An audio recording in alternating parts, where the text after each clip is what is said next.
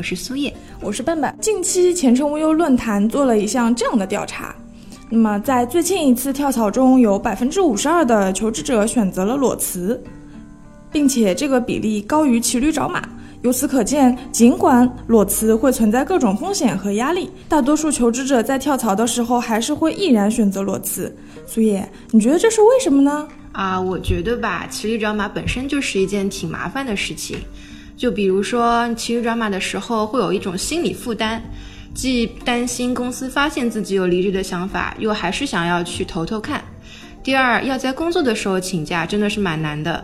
到后面我都找不到什么合适的理由了。哎，面对这样两难的情况，我们为您总结了以下七招，供您在骑驴找马时候请假不愁。第一招，明确自己能请什么假。当你分别处于实习阶段、试用期阶段，或是签订劳动合同、工作时间一年以内这三个阶段，能享受的假期是不同的哟。第二招，自己的工作要安排妥当。有时候，你家老板不准你请假的主要原因，就是因为你的缺席耽误了部门整体的工作进度。学会合理安排工作，是进入职场的关键一步。第三招。异地面试请假天数要权衡清楚哦。如果迫不得已你需要参加异地面试，那就尽量安排接近周末的时间，这样就能有效减少请假的天数。第四招，提前请假，你好我好大家好，提前一天时间请假是底线。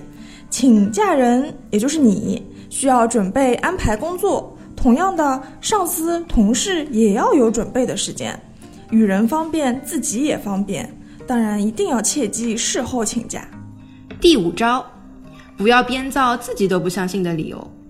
有的时候，一个不靠谱的理由会让人觉得你是在嘲笑别人的智商哦。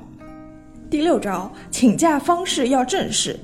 像请假这种事，相比短信请假，书面和邮件都是更好的选择。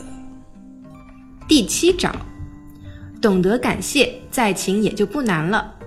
无论怎样的理由，请假一定会给别人带来一些额外的麻烦，因此感谢别人给你提供的方便是做人的道理，或者你可以用些小礼物来贿赂别人哦。